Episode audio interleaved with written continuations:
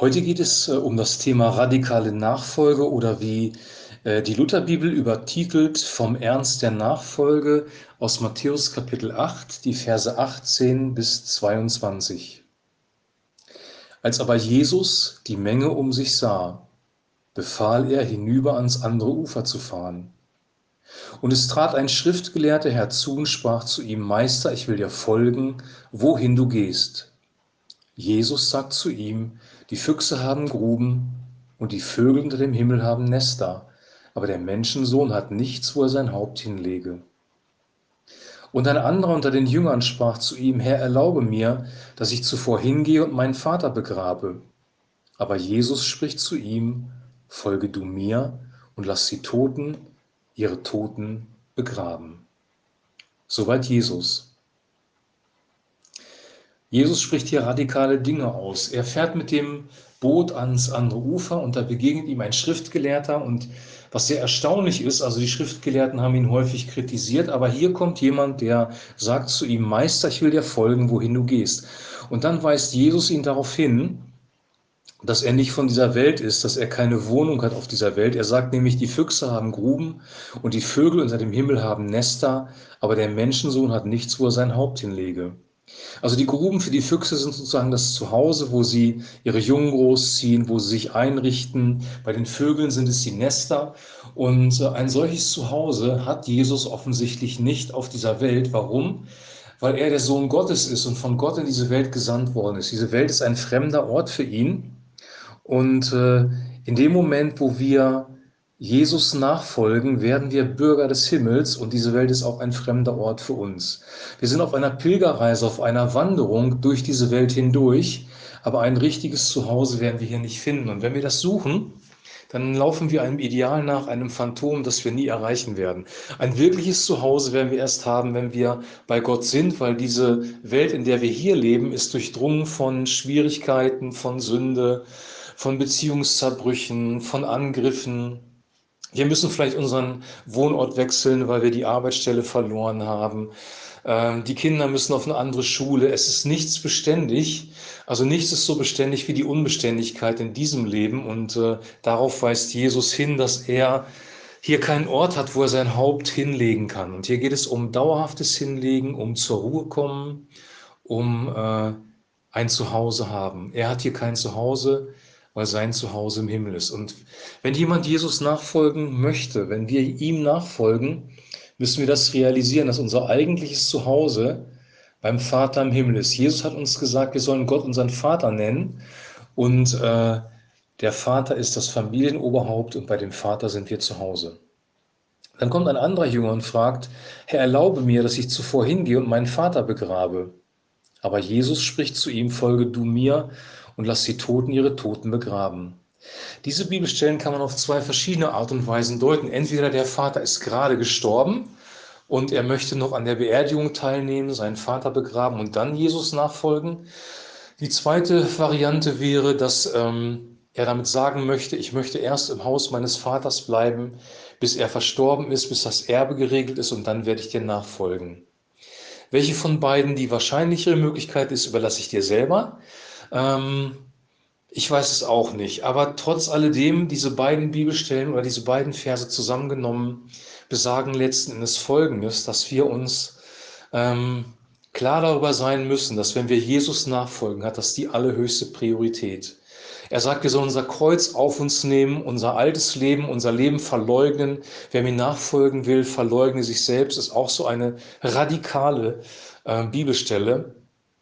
Ich glaube, es geht darum, dass wir unseren Fokus auf die richtigen Sachen richten, nämlich auf das Königreich Gottes, auf das Himmelreich, auf das Evangelium, das wir hier weitergeben sollen, durch das, was wir sagen, durch das, was wir tun. Ähm, Christus nachzufolgen kann man eigentlich nur ganz. Und äh, wenn wir diese Worte hören, die er sagt, die klingen sehr hart. Ja, lass die Toten ihre Toten begraben. Kümmere dich nicht mehr um deine Familie dann werden wir merken, dass wir an unsere Grenzen kommen und das aus eigener Kraft auch wahrscheinlich nicht hinkriegen werden.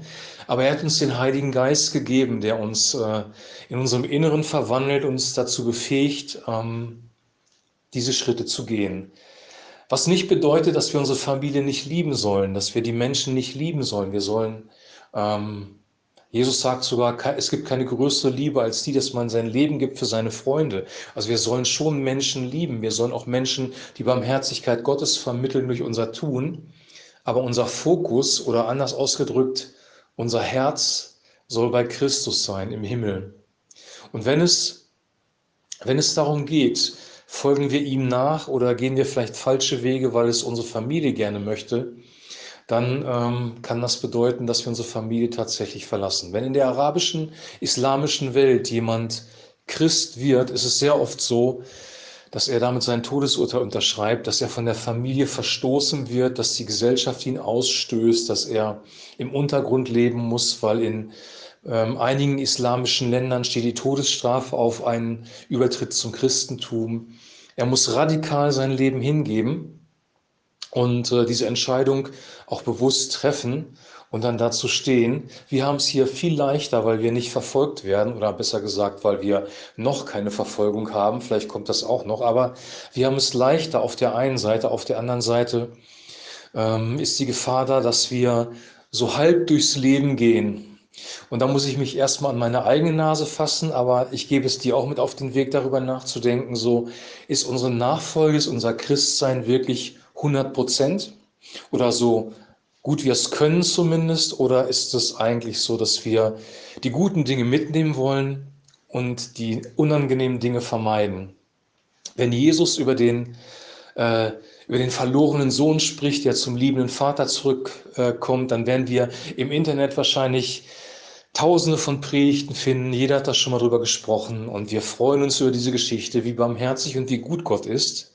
Wenn es um den Ernst der Nachfolge geht und darum, dass wir ähm, unsere Familie verlassen müssen, unser Leben in den Tod geben müssen, wenn Jesus sagt, folge du mir, lass die Toten ihre Toten begraben, dann wird die Anzahl der Predigten etwas geringer werden, wenn du googelst. Und das liegt daran, dass es ein sehr, sehr herausforderndes, unbequemes Thema ist. Und wir versuchen oft, es den Menschen irgendwie recht zu machen, sie ins Reich Gottes reinzulocken. Aber das hat Jesus nie getan. Jesus war brutal ehrlich. Er hat den Menschen gesagt, was es kostet, äh, ein Nachfolger Jesu Christi zu sein. Er hat den Menschen gesagt, was sie aufgeben müssen. Er hat den Menschen glasklar gesagt, was Sünde ist und was ein gutes Verhältnis im Reich Gottes. Er hat, er hat die Wahrheit auf den Punkt gebracht. Wir können uns darauf verlassen, dass das, was er gesagt hat, zu 100 Prozent die Wahrheit ist. Er steht zu dem, was er sagt und er wird das auch in Zukunft tun. Wir können uns auf Gott hundertprozentig verlassen. Er ändert seine Meinung nicht. Und das bedeutet, dass er uns auch die unbequemen Dinge sagen wird. Und das ist eigentlich auch gut so. Und ich wünsche uns, dass wir wirklich ergriffen werden von ihm, weil ich glaube, letzten Endes am Ende des Tages kann nur er diese Radikalität in der Nachfolge bewirken. Ich glaube, wenn wir das aus eigener Kraft versuchen, kommen wir an unsere Grenzen und scheitern. Aber wenn er es bewirkt durch seinen Heiligen Geist, wenn Gottes Liebe unser Herz erfüllt, wenn der Heilige Geist unser Wesen durchdringt, uns innerlich verändert, dann sind wir bereit loszulassen. Und wenn wir frei sind von dieser Welt, wenn wir frei sind von der Meinung von Menschen, wenn wir frei sind von der Meinung der Gesellschaft, dann haben wir wirkliche Freiheit. Dann sind wir in Gott wirklich frei, können uns auf das ewige Leben freuen und werden auch keine Angst mehr in unserem Leben haben, weil wir wissen, egal was mit uns passiert, ob wir hier in der westlichen Welt gut durchkommen oder verfolgt werden, Gott ist mit uns, weil wir mit ihm auf dem Weg sind und weil wir Jesus nachfolgen. Denk darüber nach, ob du das wirklich willst. Auch ich muss darüber nachdenken, wahrscheinlich jeden Tag neu, weil Jesus sagt, nimm dein Kreuz auf dich täglich, ob ich das wirklich will. Es kostet etwas, aber es bringt auch einen großen Gewinn für unser Leben. Und diesen Gewinn möchte ich sehen bei mir und auch bei dir. Shalom.